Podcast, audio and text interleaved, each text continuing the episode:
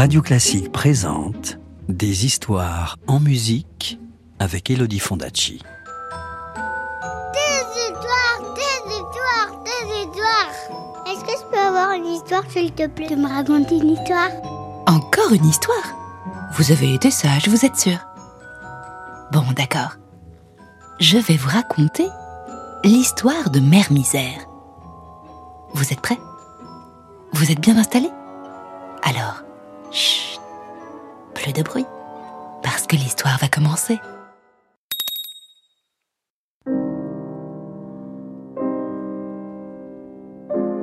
Il était une fois une femme si pauvre qu'on l'appelait Mère Misère. Elle habitait dans une cabane à moitié en ruine et n'avait pour tout bien qu'une petite chèvre maigre et une petite marmite noircie par le temps, ne servait pas souvent, car Mère Misère n'avait guère de quoi se nourrir.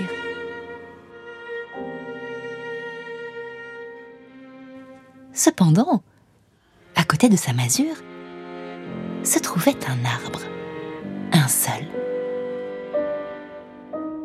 Un poirier magnifique, dont les fruits en automne faisaient le bonheur de Mère Misère. Malheureusement, les gamins du village venaient bien souvent les manger avant elle. Elle les trouvait installés sur les branches qui se pourléchaient les babines. Mère Misère avait beau se fâcher, à quoi bon? On ne peut changer les enfants. Et vieille comme elle l'était, elle ne pouvait guère leur courir après.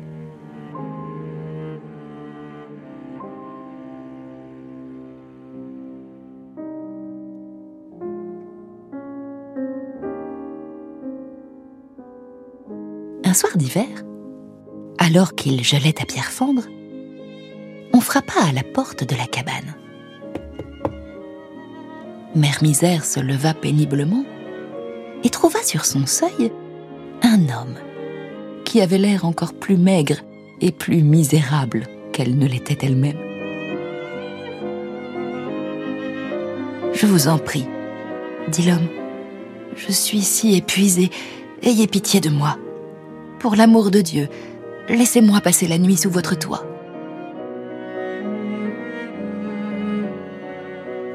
Mère Misère connaissait la faim. Elle ouvrit donc sa porte et mit sa dernière bûche au feu. Mon toit est percé, répondit-elle. Je n'ai que le lait de ma chèvre et un mauvais grabat, mais il ne sera pas dit que j'ai laissé un malheureux mourir de froid.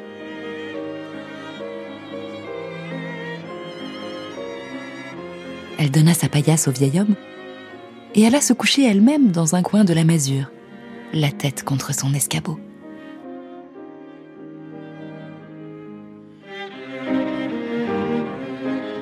Le lendemain, lorsque Mère Misère se réveilla, elle trouva l'homme déjà prêt, son bâton à la main. Il la regarda droit dans les yeux. Tu es la seule, dit-il, à m'avoir aidé quand tant d'autres m'ont laissé grelotter à leur porte. Pour te remercier de ta bonté, je vais t'accorder un vœu. Que désires-tu le plus au monde? Mère Misère fut bien étonnée. Hmm, je ne désire rien, dit-elle, et ce n'est pas par intérêt que je t'ai porté secours. Mais puisqu'il faut souhaiter quelque chose, eh bien, il me vient une idée. Je suis lasse que les galopins du village viennent me voler mes poires dès que j'ai le dos tourné. Aussi, voici mon vœu. Je souhaite que quiconque grimpera sur mon poirier ne puisse plus en descendre sans que je lui en donne la permission. Soit, dit l'homme en hochant la tête, ce que tu as demandé te sera accordé il s'éloigna et disparut bientôt au détour du chemin. Mère Misère haussa les épaules et retourna à ses occupations. Pourtant, l'homme n'avait pas menti. À l'automne suivant, quand les poires furent à nouveau mûres, les gamins revinrent comme une nuée de moineaux et grimpèrent sur l'arbre pour chaparder les fruits. Mais lorsqu'ils voulurent redescendre, impossible. Ils se trouvaient comme collés aux branches. Ils eurent beau crier, supplier, appeler la vieille femme à leur secours. Mère Misère se contenta de rire. Pour leur donner une bonne leçon, elle les laissa percher plusieurs jours sur leurs branches. Ce n'est que quand ils eurent juré de ne plus jamais recommencer qu'elle les laissa enfin sauter dans l'herbe et se sauver.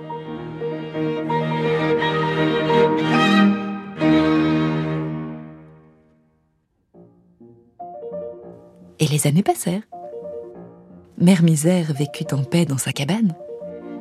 Toute l'année, elle se réjouissait à l'idée de manger à l'automne ces belles poires juteuses que personne ne lui volait plus. Et puis, il arriva ce jour qui nous arrive à tous. La mort vint un matin se présenter à la porte de la cabane. Je viens te chercher, mère misère, dit la mort. Déjà? répondit mère misère. Déjà, confirma la mort.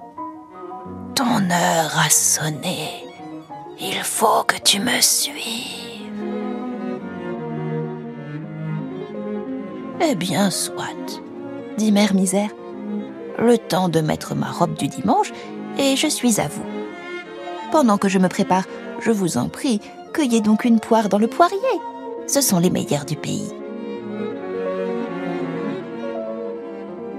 La mort, sans se méfier, grimpa à l'arbre en l'attendant. Mais quand elle voulut redescendre, elle ne le put.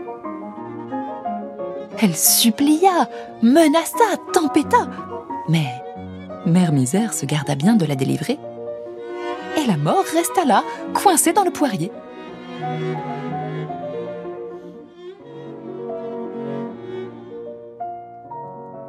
Les jours, les mois et les années passèrent. Sur Terre, plus personne ne mourait. Au début, tout le monde s'en réjouit, bien sûr. Mais les choses ne tardèrent pas à se gâter.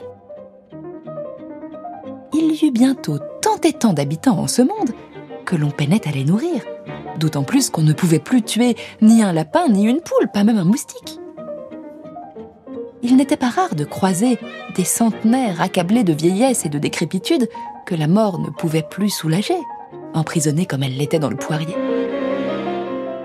Et peu à peu, Mère Misère comprit le mal qu'elle avait fait sans le vouloir.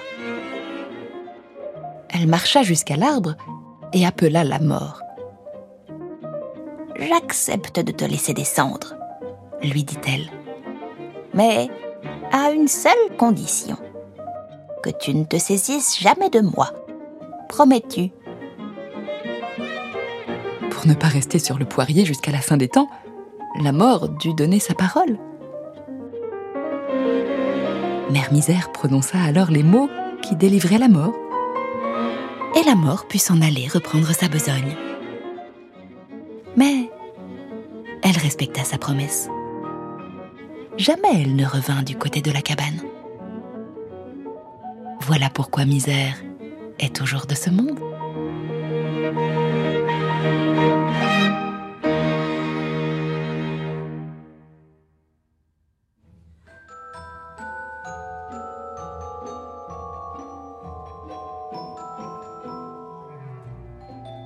C'était Mère Misère, un conte de Belgique, adapté et raconté par Elodie Fondacci sur le quatuor de Gabriel Fauré. Retrouvez les plus belles histoires en musique en livre CD aux éditions Gauthier Langros et tous les contes d'Elodie Fondacci en podcast sur radioclassique.fr. Radio Classique, des histoires en musique.